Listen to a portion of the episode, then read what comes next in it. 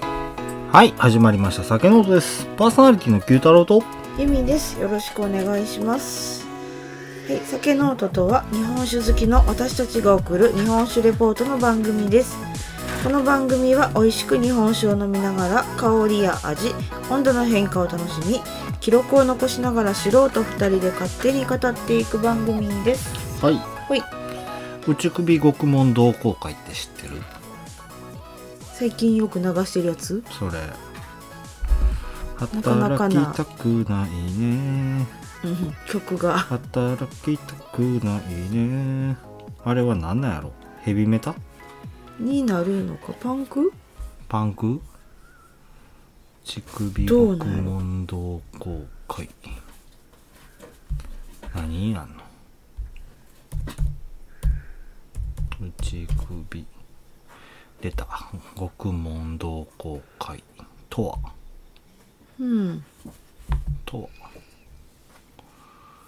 えなんかパンクっぽいけど、どうなるー、うんあのシチュー引き回しとか斬首刑とか遠山の金さんとか出るねうん。同好会が入ってんしや なうーんと同バンドちなみにシチュー引き回しってどんなんか知ってるえずりずりずりずりって財に引っ張られていくのザル財にが引っ張られていくの、ん引き街の中引引っ張って引きずり回されると思ってる、うんっていう拷問やと思ってるうんちゃうの違うよ違うんや市中引き回しの刑っていうのは、まあ、あの、死に装束着せられて、縄でくくられるまでは、多分あの、想像固いと思うねんけど、うんその状態の罪人を馬に乗せて、ほんで、えー役人が一人前について、後ろにもついたりするんだけど、前についた役人が、こいつはこんなことしよった、こういう名前のやつだぜっていうのを掲げながら、うんえーっと、見せ物にして歩く見せ物っかていうのが、えー、市中引き回しの刑やで。で、そのなるほ後、どあの、どこそこで、あの、残首やったら残首を取り行うよっていうのが、その、あの、こいつがどういうことをしたっていうのと一緒に書かれてるんだよね。あそういうことかだから決してシチューの鍋に、え、土鍋にシチューを入れえて、そうは思ってない馬で引きずり回すことではないで。そうは思ってないシチュー引き回しの刑。うん、です。あ中でもちょっと今聞いてうんあの何昔のさうん。時代劇であなんか手後ろにくくられたうんうん人が馬の上でこうやって揺られてる絵あ。ああ、がそれ。それ。思い浮かんだそれがシチュー引き回しの刑。だからあれなはるほどね拷問ではないんだよね。見せしめやな罰ではあるけうど。んだから別に、あのーその後殺されへんにしても、シチュー引き回しの刑って言われたら、うんあのー顔を見せて歩き回るっていうのがあったわけだよ。うんでこいつがこんな悪いことしちゃったぜ、つって。うん。まあある意味今のテレビの報道で犯人の顔が出るのと一ああ緒かなそうそうそうそうそうそうそういうやつうん他にもいろいろあの誤解されてる刑っていうのがあったりもするからねううーんん内首獄門同好会どこ行ったそうようんロックバンドって書いてるわやっロックなんややっぱり、うん、そうだねなかなか面白いよ うんいやっていうのもあのそのもともと知ってたっていうのはあってんけど、どこで知ったのこういうのわからんそんなん愛子どこで知った言われてるの一緒やであそうパフュームどこで知った言われてるの一緒やあでまあそうか、ん聞いたらってことか、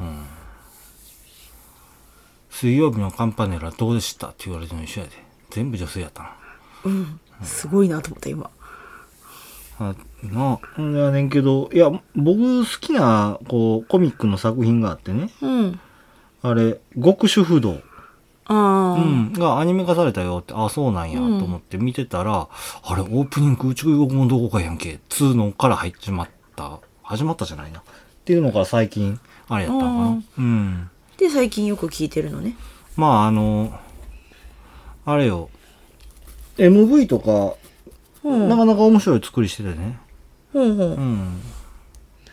で、歌詞とかもよく聞いたら、あの、ふざけてるような歌詞が多くて、なかなか面白いよ。まあね働きたくないね言ってるからね、うんでも、あの、多分な、他知ってはる人で、あの、一番あれなんやな、一番知るタイミングがあったんかなと思うのは、水曜どうでしょああえっ、ー、とう。大泉洋の。大泉洋さうんの、うんん、番組で、あの、この内首国語同好会のボーカルが、水曜どうでしょうが大好きで。ほうほうほほんで、水曜どうでしょうの企画の中で、ううん四国の88カ所巡礼をしてはった時に、えーっと、非オフィシャルっていうか、勝手に、それの応援ソング的なのを作って、ライブで歌いまくってたら、えー水曜どうでしょうの方からコンタクトがあって、あの、うちの番組のイベントで歌わへんみたいなそのうなんがやあったりとか、うん。まあそんな人らで、変な人らへでえすすごいな、わ。うん。はい。なるほどね全然関係ない。頑張ってるとうん何かが起こるのね、全然関係ない話したら、内首獄門同好会の話ほとんどできひんじゃないか。ごめんねうん、前は。はい。です。うん うんなるほどシチュー引き回しとかはしっかりは知らんかったかもああ、シチュー引き回し、うん鍋に入ったシチューを引いて、引っ張っていくね。ずりずり引っ張ってくのねはい。ですよ。うんまあ今回のはそれとは関係ないねうんお酒は全く、うん。まあ、やっていきましょううん。えーとね158回でございますはい。158か。うんまあ、特になんもない回やね。なんもない回ねうん。 はやっていい。きましょうじゃはいあ、158回。はいえー本日持ってきましたのは、うん佐賀県から、はい小松酒造、うんにゃんれい生酒でございます。ほいほいにゃんれにゃんれい、猫猫、にゃん。にゃ、はい ラベルが可愛いねとりあえずねまあそうだね。この話も、このラベルの話も後でしますね。はーいはい。じゃあ、開けながらスペックいきます。はいアルコール度数が14%、うん精米倍が55%でございます。でアルコール低めかうん、低め。うんその他非公開。あ非公開なのうん。まあ、一応情報はあったりもしたんやけど、もうオフィシャルじゃないし、ちょっとあの、いつの情報かわからんし、やめた。なるほどねうん。で、米は、うんえーっと、オフィシャルが、うんあの、公表しませんって言ってた。あもうしませんなんやうねん。うんそういうところです。はい、色からしてください。すごいねこれ気泡ん折りじゃないよねあ、折りはないね。すっごい細かい気泡がいっぱいあるああ、そうやな。生酒やしね。うんうん。であれだねまあ順当に日本酒色って感じやなあ、してるんと思うねんけど量の問題かな、まあ透明やけどうん。そこまで色は黄色くはないけ色どはついてへんかな。うんまあ、っていう透感明じだねやろ、それやったら。透明でいいか、うん、は無い色透明の、細かい気泡うん、っていうところじゃううんはい。透明に細かい気はい、じゃあ香りいきますね。泡はいうん。酸と洗面台かな。お若干マスカットっぽい気もする。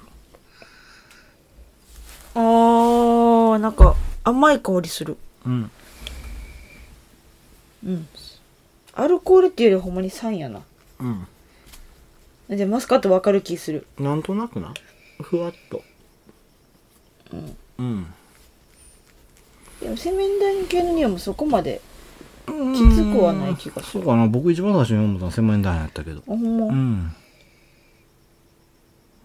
うん、でも私もマスカットかなうん。はい。じゃあ、舌触りいきましょう。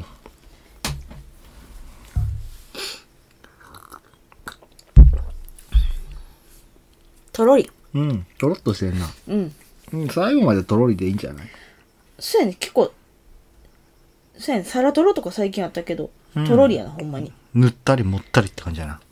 そうやなうん。硬いのかなうーん塊感はないけどな塊じゃない。硬い。ああ硬いわ。水がうん。水硬い、これ。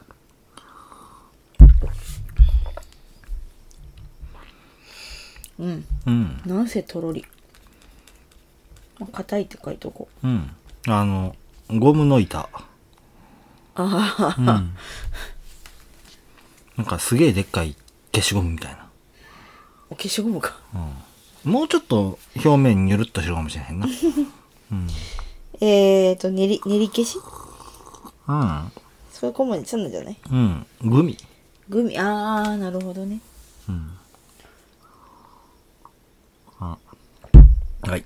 じゃあ味いきましょう。甘いね甘酸っぱいって感じやうな。ん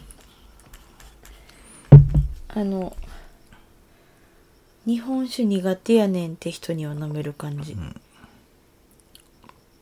でもあれね、あの低アルコール系うん。やけど飲んだ後口の中に残るアルコール感アルコール感うんは結構どっしりあるねあ、そうん、う。うん。なんていうのカッと焼ける感じとかさああ、確かにな。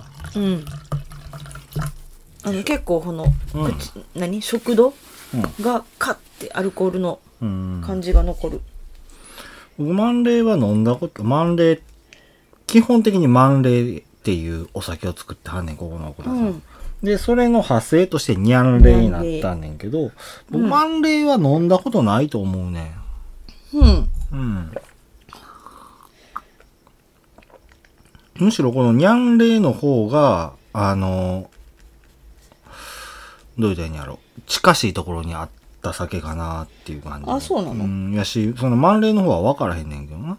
うん。うん、し、どうしよう、どうとも言いようがないねんけど、このお酒は、あれやな。まあ、この時期に出してくる、うん、夏、夏やな。に出して夏だけくになんるだ酒っていう飲み口の印象うん。あの、結構酸も高めやし、で、甘さが、あの、どういどう言ったらいいのふわっととか柔らかいとかじゃなくて、割とすっきりした甘さになってんのかな。そうやな、重くはない。うん。あの、印象は甘いやけど、うん。でもちょっとな、さっき僕飲んでたやつがぬるかってんけど、ぬるいやつは、あの、重たかったで。分厚、分厚く重たいような、やって、で、今冷たいの飲んでたら、割とすっきりしたなっていう印象を持つ。すっきりというか、どう言ったらいいんやろう。うん。甘さが軽い。うん。そうそうそう。そんな感じ。で、旨味も結構強めにあって。旨味強いね。うん。うん、どうやろうな。何と合わせようかしら。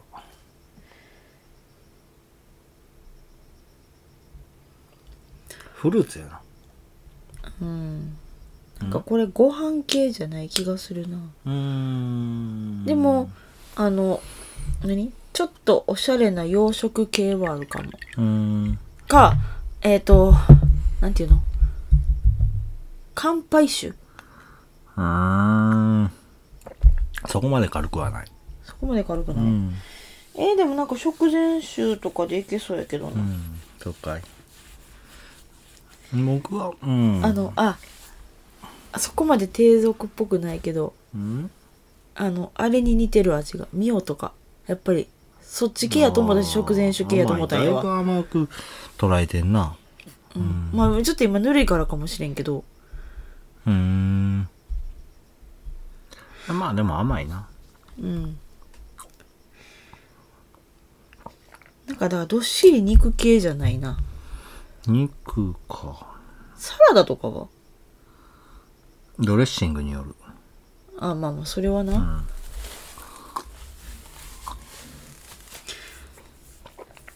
うん。いや、あの、フレッシュフルーツに合わそうぜ。あ、なるほど。デザート系ですか。僕は。うん。お魚とかって書いてあってんけどな。うん。うん。魚で合わすんやったら、そやな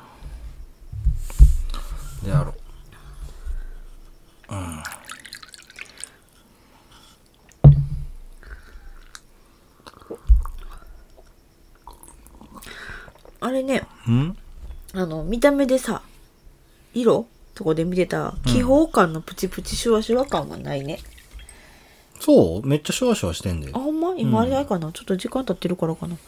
見た目はすごい細かい気泡あんねんけど、うんプチプチシュワシュワしてるよ。あ、ほんとうん。私今そこ感じひんかった。してる。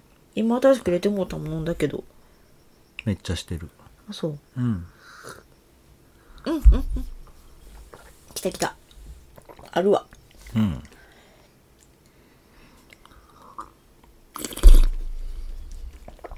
うん。なるほどね。まあ飲みやすいね。うん。うん。すぐなくなるわ、こんなん。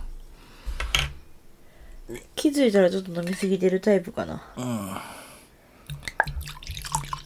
あまあでも軽いからね。まあ軽いっつっても14やったらそこそこあるしまあ。まあそうね。うん。フレンチドレッシング系とか、ちょっと酸っぱいドレッシング系のサラダとかに合いそう。酸味な。シーザーサラダとか。うん。ごまどれとかじゃないなっていう気はする。油やな。オリーブオイルやな。そやな。うん。カルパッチョとか合うんじゃねうん。まあそんなところか。うん。味としては。まあ、美味しいよ。あの、ねちょっと最近飲んでた酒、うん味と、味的に重たいのとかも結構あったりして、ちょっと癖があったんじゃないかな。うん。まあ、前回の総空も、あれはあれで癖っつったら癖やしな。そうやうな。ん。で、東か。東は、ああれもな、ちょっと癖強いとこあずろもまあって言ってんの ?AZM な。え、東やで。あれ、あずまでいいのうん。東って言うてたやん。中で。 ?AZM オーパスサーティ。あそうやね。向こうの月も、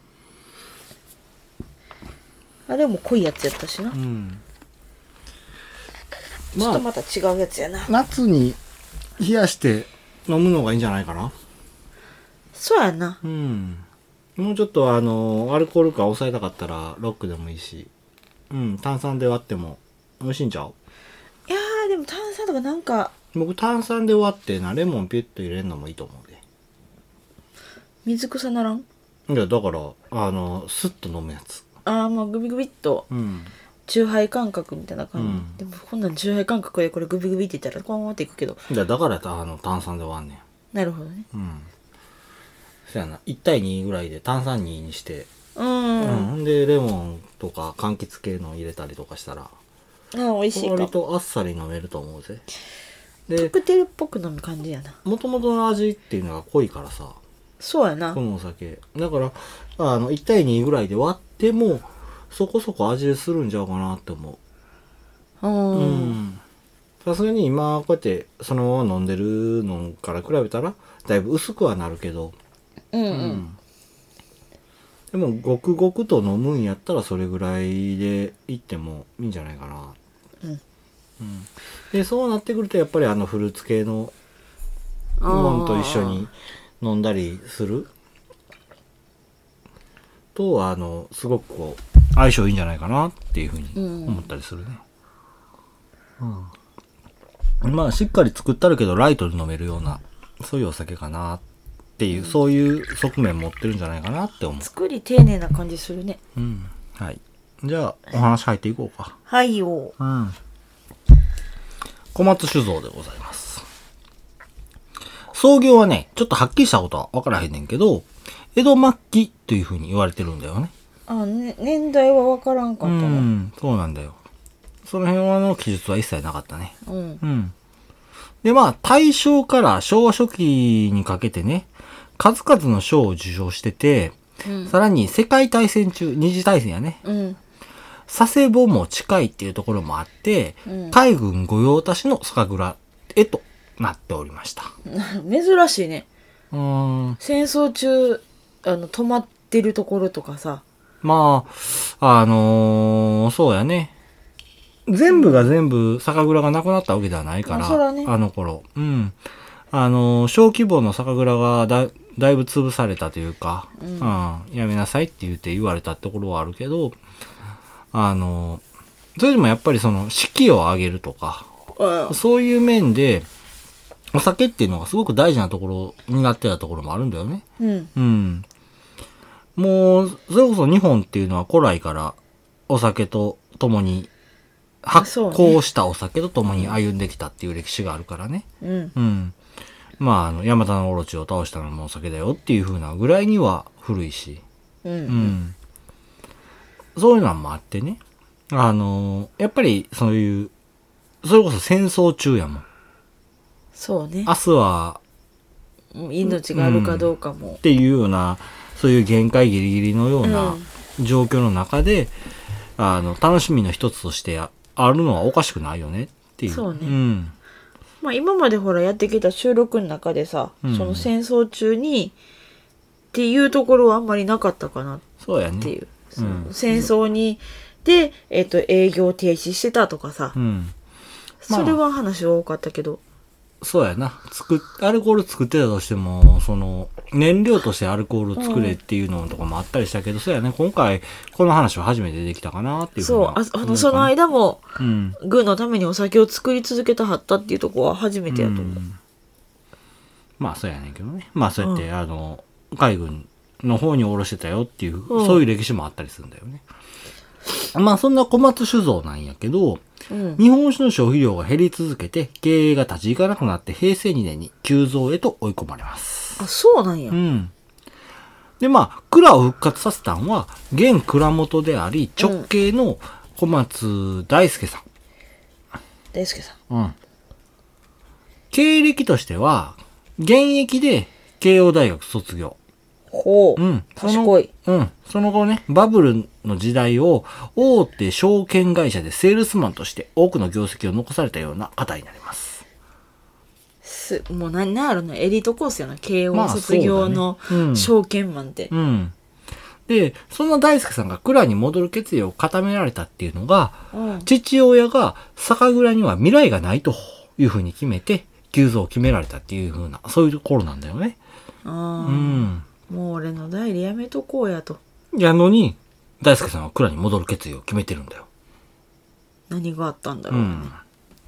酒蔵の在庫品の販売をされてた頃やっていう風に言われてるんだよね。その、だからお父さんが作ってたお酒っていうのが、あの、残ってるけど、もうやめてしまうっていう風な状況やから、だからまもうあ、売り切ってまおうっ売り切てうっ。てしまうなみん。まあ、そういうことやったと。で、うん当時トップセールスマンと、いをされてたこともあってね、うん営業でこれだけできてるんやから、自分に売れへん酒なんやろと。ないうるふうに思われた大輔さん証ね。券とあれは別やと思うねんけどな、うん。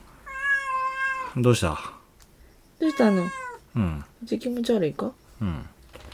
で、まあ、そんなところもあって、まあそういうふうに豪語した結果ね、うん酒の説明がうまくできずに惨敗と。うん、うん。結果、日本酒のことを知らないとね、酒を売れないっていうふうなところに行き着いたんだよね。まあそうよねだってうん慶応出てさ、うん。証券マンやっててうさ、ん。家がまあ家業が酒をうん。してて、うんまあでももう辞めるって決めまあ決めはったタイミングはいつなのかわからんけど、うん。まあ、ちっちゃい頃はね酒蔵をやってる家で育てきはったわけやしうん。とはいえうん。ほらよくあるさ何やっけあのの農大うん。の醸造学科に行ってたとかさうん。ってわけでもないしうん。うん。酒の知識ってないやんうん。いや、やねんけど、あの、トップセールスマンしてたんやったら、自分とこの商品何かわからんと売れるなんて思うのかなって僕は思ったんだよ。まあそうねん逆にね。でもなんかそれをさ売ろうと思った結果説明するのに日本酒の知識がねえじゃんってなったんじゃないのかないや、だから日本酒の知識ないから売れへんっていうのは、あの、その商品のしゅ知識がないから売れへんっていうことでしょうん、 セールスマンでしかもトップ張ってるんやったらそれぐらいわかるだろっていう。まあまあまあ、まあでもそこに結構でも結局本人も行き着かはったわけねいや、いやってから行き着いたわけやんか。やる前からわかる やん、そんなことって僕は思うんやけど。うんまあまあいいや。で、まあ他にもね、その、多面的な理由っていうのがいっぱいあってね。うんそのうちの一つっていうふうにおっしゃられてるのが、証券会社勤めであったっていうところで、うんお金のことで醜く争う多くの人の姿を見て疲れたっていうふうなところもあるようなんだよね。おーうん。それでまあ戻ってこられるというふうになるんやけど、平成10年には、蔵元当主として若干31歳で酒蔵を復興するっていうふうなことになるんだよ。結局はでもやっぱり敏腕なんだねうーん、まあ経ね。営に関してはってとこなんかもしれんけいやど、まあまあ、その話はこれからしていくんだけど、10年に戻ってきたっていう、うん戻ってきたというか、復興されたっていうところになるんやけど、平成7年にね、うんうん勤めてた証券会社を退職されるんだよね。3年前やね、復興する。うんうん復興までの3年間っていうのは、うん広島の種類研究所で8ヶ月の勉強、そしてあ島根県の桜で2年間の修行っていう風なことを行って、蔵に戻られることになるんだよ。でそこでお酒を勉強したとそうだね。だってまあ、あの、慶応出て証券マンになるっていうところ、ことで、うんお酒に対しての知識っていうのが一切なかったんだよね。そうだよね、うんさっきも、うんで、この種類研っていうのが、うん種類研究所っていうのはまあ、昔の言い方で言うとは醸造研究所っていうところで、あの、酒造りっていう、勉強やね、うん、ううんん、して、それで修行というふうなところになってきますね。で、蔵に戻って、まず始めたっていうの、始めたことが、うん蔵の清掃。掃除やね。おーおーおー急増から約8年のね、月、年月がそっか流れててね、それまでね、人の手がほぼ入ってなかった、その埃を取り除くっていうところから始められたんだよね。んで、恐る恐る始めた酒造り。3月に日本酒を80国、焼酎を20国と少量ながらも復活を果たされます。ほうほうほう、うん。まあ、そうなるわな。うんうん。まあでもよう8年も止まってたのにうん。復活させたねうん。そうだね。で、ここで、奇跡が起こりますね。うん初めて作った日本酒が、当時、福岡、福岡県で開かれた種類鑑評会で優等賞を受賞することとなります。すごいじゃんうん。これそれが各種メディアに紹介されてね、一気に知名度が膨れ上がった、万礼というお酒。うんそれは、小仕込みで丁寧に仕込まれたお酒っていうものになるんだよね。うんうんちなみにこの万礼っていうのは割と辛口の方向で作られてたお酒になるらしいんだよ。ほー今回のニャンレイとは全く違うそうよ方ね向性なのかなとは思うんやけど、味筋の中にね、すげえこのアルコール感のカッとくるところそうそうあるあ入れるてたやあんかるそこは辛口っぽい確かにうん。この、その甘さってのを出しててね。うんで、うま口のお酒。僕はこれ甘口じゃなくてうま口やと思うね。うんうん。のお酒を作るときに、その辛口感っていうのが、なんでこんな出るんやろうっていうのは若干思ったところが、ここに繋がってくるのかなっていう風な、そういう印象になったかな。やっぱり辛口ぐらいやからこそ、この辛口感、アルコール感っていうのが出てくるのかなっていう風に。いや結構今ほら話聞きながらさ、うん飲んでるから結構常温なわけよ、うん。ぬるいというか、うん。なかなかにアルコール感じるねそうやね。 14度っていう割にはっていうぐらいにはまあ感じるけど、酔うかどうかは別としてね。まあまあそこはね、だけどまあそのアルコール感っていうのはしっかり感じられるし辛口感っていうのも、まあ実際あるよねっそうやなていう、うん、まあそういうお酒になってくるかなでオクラさん的には辛口系うんのうんオクラさん、うん、うんでなんでこの甘口にしたかっていう話だね次はそうよねうん作り方なんて多分ほぼ全然違うやろうしうんまあ作り方は一緒やけですどけどまあまあまあわからんまあなまあまあ酵母とかお米とかなんかいろいろそうだねあるんやろうけどうんはいこのねニャンレイっていうのがうん作られたのが、2020年。え ?21 年か。うん。発売されてね。うんわずか3週間で店頭から消えたっていう風なものになる。週間で完売うん。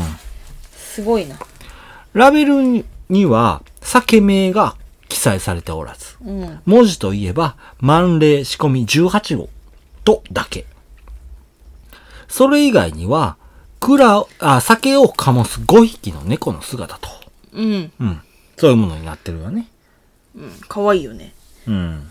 ちょっとアニメチック、あの、なんやろ、漫画チックというか。うん。これはね、うん。あの、イラストは、X、当時はまあツイッター。で、ひょんなことから知り合ったイラストレーターの川瀬川子さんが手掛けてね、せっかくだからとそれぞれの猫は蔵人たちの特徴を捉えて描かれてるっていう風なものになるんだよ。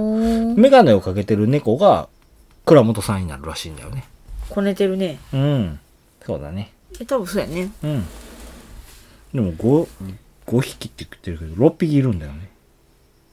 一人を人間っぽくない女の子のにゃんこがラベル貼ってる。これがあれなのかな別なのかな奥さんうん、ちょっとわからん。もしかしたら、あの、川瀬さん、ご本人の、おうー。んあれが押し込ませたのかなともうん思ったりもするけど。猫耳女の子がいるよう。ん。まあ、そういうところで。うん。このね、にゃんれいの名前自体は、うん。に、えー、コロナ禍前には生まれてたっていうふうに言われてるんだよねあ、。そうなんうだ。ん。まあそう言うても、暗い開きのイベント中の雑談でね、うん。イベント用のお酒があったらいいよね、みたいな、そういう程度やったっていうふうに言われてるんだよね。あ、イベント用のお酒としてできたのがこうれ。ん、できてないよ。できてない。うん。雑談でまあ、雑談であったら面白いなーで、ほーイベントみ用のお酒作ってしまういやー、いいよね、そういうな、みたいな。たいなうん、そういうぐらい面白の。なーみたいな感うんじだったんや。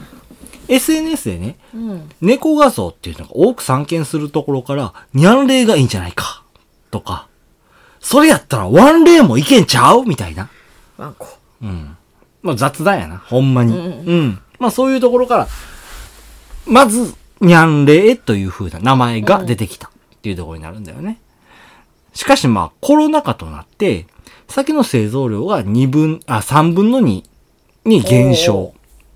というところで、農家との契約もあってね、酒は作れなくても、米は買わなくてはいけないっていう風な状況になって、まあ米。がまあどんどん余っていくんだよ。そうう。うんん。そこで小松社長がね、酒を一本作ろうと。名前はニャンレイで。っていう風に言われて、その一言がニャンレイの誕生の瞬間やったっていう風に言われてるん だよ。あまあまあまあ、そうか。お米はだって作っ、そんだけ分はうん。作って売りますよっていう契約やから。。まあそうういう契約やな。そうんう。その代わりだか、あの、品質のいいものを作ってよらね。ううん。うんん。こんだけは絶対買うからっていうのがあるもんね。まあでもその分はどんだけ酒の量を減らしてようがうん入ってはくるわけで、そうだね。買わないかんわけにはいかんわけで、そうそうそでその言ったら材料がう。うん。余ってきたから、うん新しい酒作ろうぜってうん、ちょっとそこは違うよね。ちょっと違うのか、うん。だってコロナ禍で売れへんから、飲食店に売れ、で出せへんまかあら。そうね、あうんそうかそうかだから、作ってもどうしようもないよね。じゃあ、どうしたら売れるっていうふうに考えたときに、キャッチーな名前とラベルで、あの、宅飲みができるお酒っていうふうなのを作ろうじゃないかっていうふうになったんじゃないかなって思うんだよ。なるほどうね、ん。そっち今回はまあ一升瓶やけど、もちろん四五瓶でも同じラベルで、あの、販売されてるし。うんうん。で、あのーお値段自体もそこまで高くないんだよ。あそうなんうや、ん。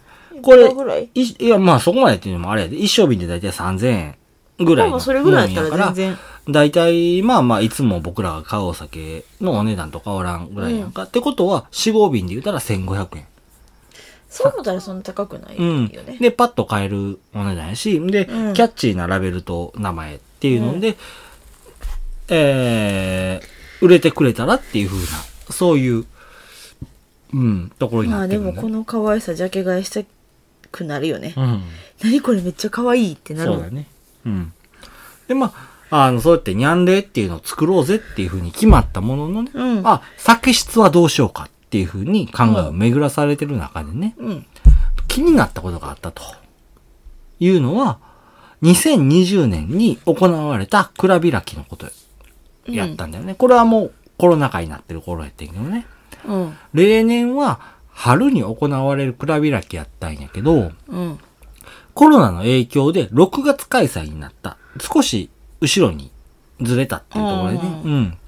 そこで気になったんが、お客様が購入されるお酒の種類の違いやったっていうと風なところやったんだね。ほうそれまでとは違って、うん梅酒とか甘酒を購入されるお客様が多いと。おそらあくーコロナ禍の影響でストレスが溜まって疲れが出てるんじゃないかっていう。甘いものを欲してたってことかうんそう。そういうところになるんだよね。うん。万礼は基本的に辛口のお酒っていう風になってる。これはさっき言うたね。ううんん、辛口を作ってるよっていう風なところになるんやけど、甘口で低アルコールとして癒し系の体に優しい酒質っていう風に決めて作ろうぜっていう風なことに至っていったんだよね。うんあまあ本当に世間の情勢にそうだね。合わせて、うん。そうすることによってね、癒し系なら猫ともマッチする。っていう風なところで、ラベルも名前も猫のニャンレイっていう風になったんだよ。うん。猫好きやったのかなあーじゃないや。さっき言うてたやん。うん SNS とかで。あ猫が流行ってきたしうん猫画像とじゃかあ流うちも行ってきたっていうか、まあ、流行ってるから。昔かまあら、そうねいにしえの頃から猫は皆に癒しを振りまく存在やったっていうところね。うんうん。まあ、それでも待って。1年目は一生瓶換算で900本の製造。これが先ほども言った通り、3週間での完売っていう風になったんだよ。ほで、翌年はレギュラー商品と同じ2500本の製造ううんっていう風に増えてね。うん猫人気と SNS の効果によって、中国や韓国でも話題となったよね。へえ、うん海外進出そう。現在手に入りにくい商品だなっていう風になっております。今でも今でも。そうなんじゃあ出会えたのまあ、なかラなッキーやかっ。たわけかあーまあね。結構何回か見てるけ ど。うんうん年1、年2ぐらいで見てるのあかな出てきたんやみたいな感じで見てたんやうんそうそうそううんあ年一かなぐらいでいつも行ってるあの酒屋さんに並んでるのは見てたかなううんんで正直小松社長はねこんなにも猫が世界で人気なのかっていう風な驚きと戸惑いを隠せない様子だったんだよねうんで急増から復活急増の復活から様々な偶然が重なってね生まれたこの猫ラベルっていうところがあってねうん SNS での拡散から人気を博して、現在では小松酒造の主力商品への道を歩み始めてるニャンレイ。これからもその可愛らしいラベルで猫好きを魅了して、酒好き、酒質で酒好きを魅了していくだろうっていうふうに僕は思いますねなるほど。ねはい。どうですかまあ猫好きじゃなくてもこのラベル可愛いけどねうん、そうやね。だからね、もともとこのイラストレーターの方っていうのうは、んその、万礼を、えーイラストレーターの方が万礼をコスプレで飲んでて、それを見た蔵人の人が、あの、リプライしてみたいな、そんな感じだったかな。そまあまあほんまに偶然のほんまに偶然偶然。いろんな重なりがあり、うんそう出会いがありの生まれたお酒だね、で、まあ、でその人が、あの、イラスト描いてるっていうことを知ったっていうところで、じゃあ描いてよっていうふうに言ったら、いいよみた いな。そういう流れやったみたいな感じやったみたいな。いやでも本当にラベル買いで買ってもうん。間違いないよ。美味しいしうん。そうだね。ねうん。それこそ日本酒苦手な人でも飲めそうなそうやね。うんうん。まあ、可愛らしいね、ラベルは。かわいいうん。うんと酒を混ぜてるのが2人買い入れっていうんだよ。買い入れかうん。でも2人と多分きっと工事こねてるんだよねそのメガネのまあ、そうやね。うんでご飯運んでんのご飯って蒸し米や。虫米運んでるのねうん。であとラベル貼ってるうん。お姉ちゃんと、うん。まあ、そうだよね。うん。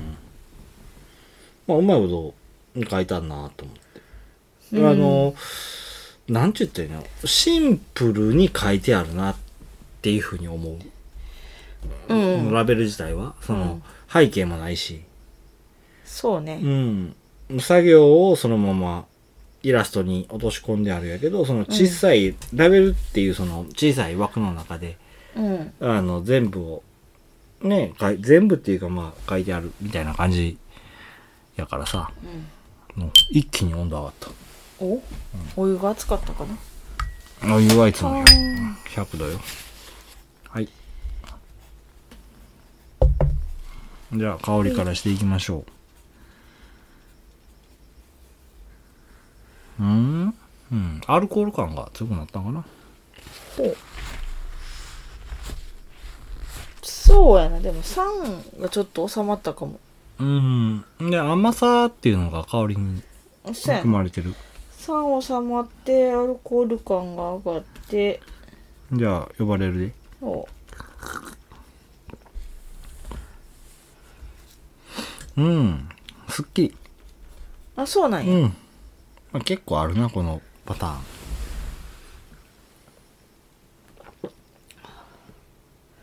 ほんまやなうん。あでもこれも好きかもしんないうん。うん、僕、これは、冷たい方が好きかな。うん、うんいやあのぬるいのやと、うんちょっとでも正直重たい感じもうん。あるから、上位よりは、こっちの方が飲うん、みやすいそうそうそうえーっと、冷たい缶常温ぐらいのイメージかな。そうやな、うん。飲みやすさって言ったら。うんそうやね。でも、すごいこう、温めたら、甘さっていうのが引き立つ感じになるのかな。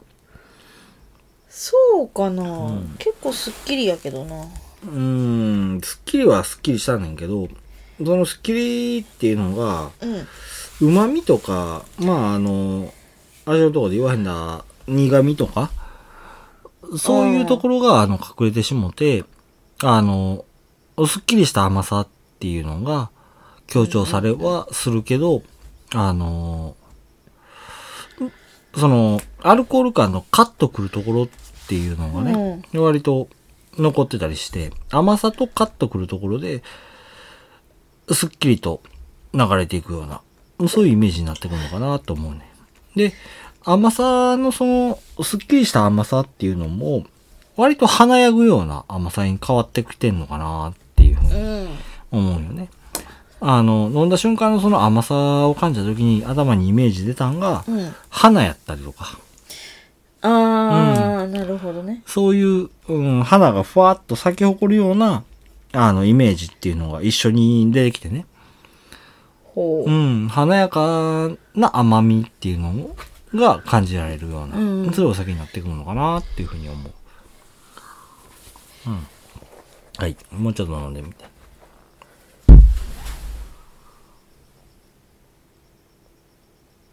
うん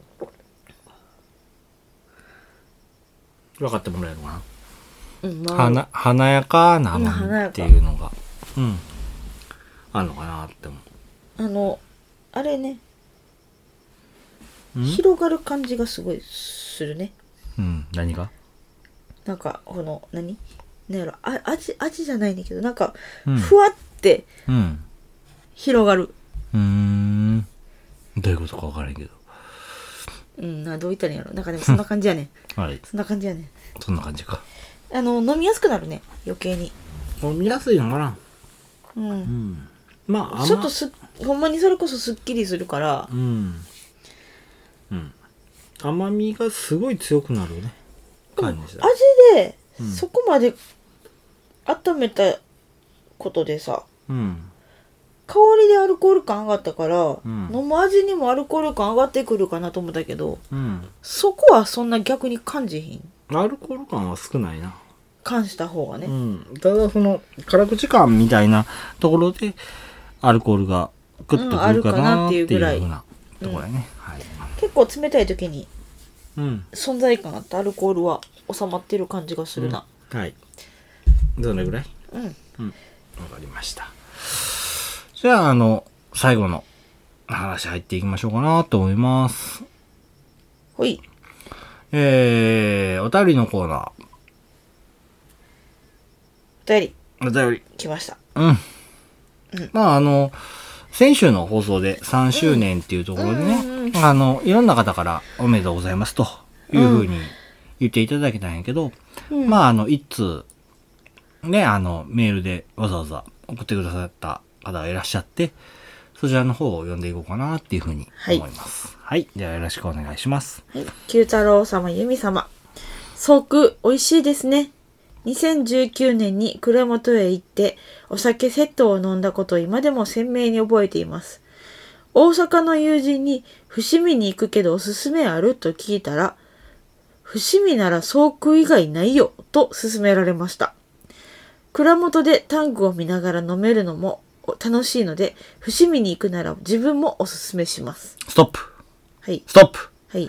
大阪の友人、君は見る目がある。 言うと思った、結構他にもいろいろあんねんけどな岡田さんナイスありません。伏見に行くならは、総区以外ありません。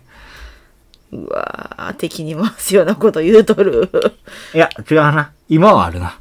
うんうん。あの、2019年当時やろ、これ。うん。今はある。実国も伏見やから。一応酒どころだぜ伏見知らんよ、そんな。あんな大手ばっかりのところ。それ大手ばっかやからねうん。だから嫌なんよ。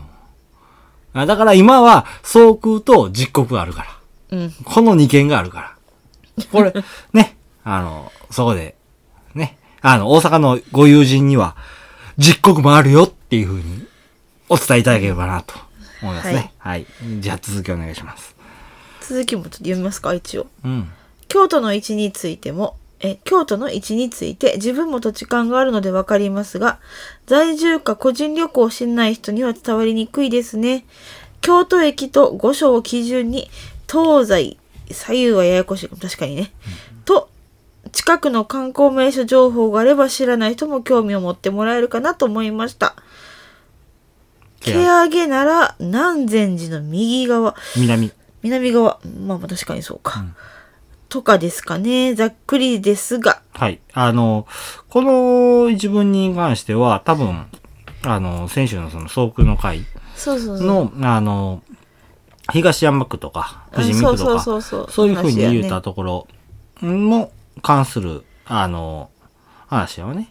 うんうん。たまあ、さすがやな、確かに伝わりにくいやろうなっていうふうには思いながら僕らも喋ってたところはあるし、ううんうんんうん正直ね、うん。あの、僕らは住んでるから、そ,、そうねこまで細かく言ったっていうのはあるんやけど、他の、まあ、あの、倉さんの紹介の時にはそこまで細かくは言わへんやろうなっていうふうな。そうやな、これ、あの、正直ね、あの、その話してから、僕は、あの、後悔、後悔したというか、やってもうたなって思ってたところはある。他との差がねうんそうそうそあるからう。うん。まあ正直、あの、わかりにくい。だから先週も言うたよね。わかりにくいと思うっつって。うんだから、あの、実際には、その、場所変わったよって思っといてくれたらいいよぐらいの、もうんうんんでっていうふうには言うたと思うんやけど、うん。まあまあまあ、 わからんでもいいよ。こんなこと。えっ、とちなみに、うんまあ、せっかくこんな話が出たから うん。総空に行くならええっ、、と総空をうん。飲みに行くなら、うん。どう説明すればいいんだごこんさんって言っても分からへんしねごこんさんはわからへんよ。駅えーっと、近鉄乗って、伏見桃嫁通り合い。あ、違う。近もっ鉄じゃと、ないでしょもっとわかりやすく言おうか。うん京都駅に降り立ったら、Google マップに、あそれはそうだ けど藤岡酒造って打ち込んだら行ける。うん、まあまあ、電車でね、行けるとこなので。駅降りてから徒歩5分ぐらいかな。ちょっと離れてる。もうちょいかかるかなうんもうちょいかなかかるかな。うん。まあでも、歩いてたらわかるよ。はい。じゃあ次。というとこで。うん。はい、ぜひ行ってみてください。えちなみに、ワイタロウさんは、毛上げインクラインが好きだそうです。私わかんない。あー。ワイタローっていう名前を出さんように誘導してたのに。いいじゃん。はい。はい。えっと、第1回目で総空3本差を返された時は、ブルジョワかなまたは気合入ってるなぁと感じながら聞いていました。はい。回を重ねるごとにお酒に対する気持ちが伝わって、たまに同じ先を買った時は過去放送も聞いています。これからも配信楽しみに待っていますね。3周年おめでとう。お疲れ様でした。はい。あのーこまあのブ、ルジョワう。ん、メールを見てて、ブルジョワって聞いた瞬間に、あ、僕らと同じから上なんかなって思ったね。最近聞かんよな、ブルジョワ って。最近に言い換えると、うん、セレブセレブうん。っていう風な言い方するのかな。ブルジョワブルジョワかブルジョワなって思ったけど。いや、まあでもわかる気はする。うんああのでもほら、ちんょっとさ、うんあの、瓶に寄せてくれてるんじゃないどういうことあの、あっち系やん。総空の瓶。え、関係ないやん。ベネチアングラス。ベネチアとブルジョワは関係ないやん。あっち系に合わせたんかなと思って。いや、違うと思うで。違うの多か。分あのーあれやと思うで。年齢の話やと思うで。あ、そうか。まあまあいい や。確かにね、あの、総空、しかも、 3三本本。あの日は、いくらかかったかなえ、で、大体、総空って、しかもあの時に買ったあの辺ので、大体、いや、でも、 1本2000、一番安いやつばっかりやから6000ぐらいやで。純米宮間で1980円やったかなあの当時。え、2300円ぐらいしなかったっけいや、してへん。ちょっと調べようかいやでもなんかあんまり1000円台なかったイメージがあるんだから一番安いやつやねんて。あそういうことか、うん。えー、藤岡酒造。まあでもそうねあれ酒の放送します第1回総空3本ですってそら気合入るやろ。確かにね、うん、 ああれはブルジョーっていうよりも、あの、僕のだけなしのお金、お小遣いで買った3本やから、うん、うんうん。えーああ、でも2200円しろ。そうやろ、うん。なんかやっぱりイメージあのなんだっけ自社精米したはるさうん。あの絹光とかのお酒は、1000円台後半やったなっていうイメージはあんねんけど、うん深山とかは2000円超えてたなっていううーん。のがあって、麹増し増しとか多分ちょっと高かったんちゃうかな。マシマシはちょっと、お値2700段円とかあった気すんねんけどおな。値段が分からへんねんけど、全、あの、あー純米と純米み、純米宮山と純米宮山霞は2200円。うんうんんじゃあ2100円。うん。でもやっぱり2000円台なんだよね。で、しかも、あの、うん。マシマシは四合瓶じゃないからねあっこのはマねシマシはない。あれマシマシどこ行っ麹増し増しちょっと高かった気すんねんけどな。たあれは季節、あの、限定商品やから多分。限定やからね今、ないのかな。だし、6000、7000ぐらいかかってんのか。そう、結局はかかってるんだよ、1回の放送で。うん。まあ、初回やしな。初回だしね。で、もう次の回が2000円台やからな。いや落ち着いた感が。いや、あれは多分、あの、1回目やしっていうのは絶対あるんやって。うんうんうんうん僕も気合い入れて、気合い入れてちゃうの。多分な、あの日な、あれ、放送の時、第1回言うてんのかな僕はとりあえずあの、初回やったから、うん。京都の酒でしたいと思って。うん、それはまあ自分京都やから、地元の酒でしたいなっていうのは思ってたんや。で、京都の酒でするんやったら、藤岡酒造ししかないなと思ってて。おお、うんまあまあまで、えー、その時ですでにあのー藤岡さんの純米から大吟まで、まあ大方飲んでてはいたんよ。あ。うんうん。何遍もあこ帰ってるから。ほんまに1週間に2回とか行く時もあったからね。うん。で、その中で一番僕が好きやったんが、純米の宮山やったよな。一番安いやつが一番うまいって思ったからな。その時。うん今でも思ってる全けど部結局いろいろ飲んだ中でやっぱりそれが一そう番そうそうそうそう。純値段がどうのこうのよりもあこれが一番うまいってなったわけやから、なんかな、あの、大吟飲んだ時にな、うんあの、辛すぎて嫌になったっていうところがあったり。ほうほうほう、大銀の山田やったかな、うんいやいや、嫌やったんが。うん。とかっていうのもあったりして、そんでで一番人に勧めたい酒って考えたときに、うんあ、宮間錦が一番うまいわって思って、うんうんじゃあ、せっかくやし飲み比べしようかな思って、で、その時に麹マシマシが新発売やったんや。うん。麹マシマシが宮間錦やったんしかも。うん。純米の宮間錦麹マシマシやって。だから、あ、純米宮間麹マシマシか。じゃあ、普通の宮間と宮間の濁り買っていったらめっちゃおもろいやんって思って買ったんが初回やったんや。そうか。普通にね、その、金かかるなっていうのを思いながら、3本買って帰ったで。あの時は。うんうん。ん。めっちゃ高いな、まあいっか、みたいな。でもそもそも藤岡さんちょっと高いからね。いや、逆やったかもしれんな。こんだけの金額払ったし、放送に載せようかいな、みたいな。ど、うん。半々やったと思う。どっちだったやろ覚えてない。いや、違うなよ。じゃあ、違うわ。やっぱり、幻の第1回の知恵美人があって、そう、データ飛んだんだよ。うん。それがな、できひんなったから、うん。次の酒を用意しよう。で、新第1回やな。あったね。うん。懐新、かしい。新第1回やなって思って、せやったらもうちょっと、うあの、ええやつ揃えようぜや。せや、それやわ。で、3本やわ。なるほどね。だからまあこの、この辺は、あの、ブルジョワとかどうとかっていうはよりも僕は飲みたかっただけやっていうな。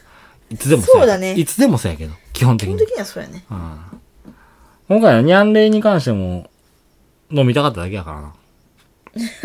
うん、って考えて、100、もう158やったっけ今日。うん。 158回のうち、自分が飲みたかったお酒以外でしたんって言ったら前回ちゃう。あ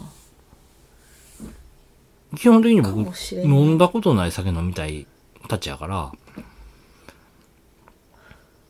そうやな。ううんんうん。前回の総空に関して言ったら、あの、もう一遍やり直したいっていうのが強かって、うんうん。した放送やから、飲みたいかどうかっていうのは二の次言われたで。。らそうやなんっていう風な放送やったから、うんん。せやわ。前回だけやわ。飲みたいって思って買ったんじゃなくて、まあ久しぶりに飲みたいってのはもちろんあったけど、まあまあね。うん。だって、ほんまやったら、ニャンレイが先週してるはずやったもそう、それ用に勝ったよなと思ってたら、ん。前、え、収録の前の日ぐらいちゃうかな。うん。いや、もうちょっと前やった。全然実、もうちょっと前。3日ぐらい前に、買ってきたら。そう。うん。あれそうくあるっうん。て思って。なんか、今回の方がさ、はあれだね。あの、お便りのこともあるけど、あ。うん。 3周年のうん。日みたいな会話をしてるね。過去を振り返る会みたいになっている。や、だから選手をしひんだ、そういう理由よ。そうやねうん、多分あの、ワイダロさん送ってくれるやろうっていうふう に。こうへんだろどうするつもりやったこうへんかったらこうへんかったで、もうそのままさらっと流すものやった。んなるほどねう。ん。だから今回は佐世保を中心とした、あの、造船業に関することを話そうかなっていうのも思ってたんやけど、まあメール来たし、メールの方にしようと思って。そうだね。うん。まあでも丁寧にいつも送ってくれはるね。はいはい。ありがとうございます。はい。。まあこんなもんかね。はい。うんじゃあ終わっていきましょうか。うん。はい。今日もお付き合いありがとうございました。はい。今日の放送いかがだったでしょうか私たちもたくさんのお酒情報を発信してきましたがまだまだ出会ってないお酒オクラさんたくさんあります皆様からのこのお酒おいしいよとかこのオクラさん情報を聞いてみたいなどのリクエストメッセージお待ちしておりますはい。もちろん今回の放送の感想や放送を聞いて飲んでみたよというメッセージも大歓迎しておりますメッセージは Twitter 改め X のダイレクトメッセージメールアドレスへお願いします X は酒ノートで検索してください放送情報はもちろんですが放送外の日常もつぶやいていますぜひ覗いていただきフォローお願いしますはいメールアドレスは、さけのうと 2020-gmail.com メッセージお待ちしております。というところで、今回の放送おしまいでございます。ありがとうございました。バイバイ。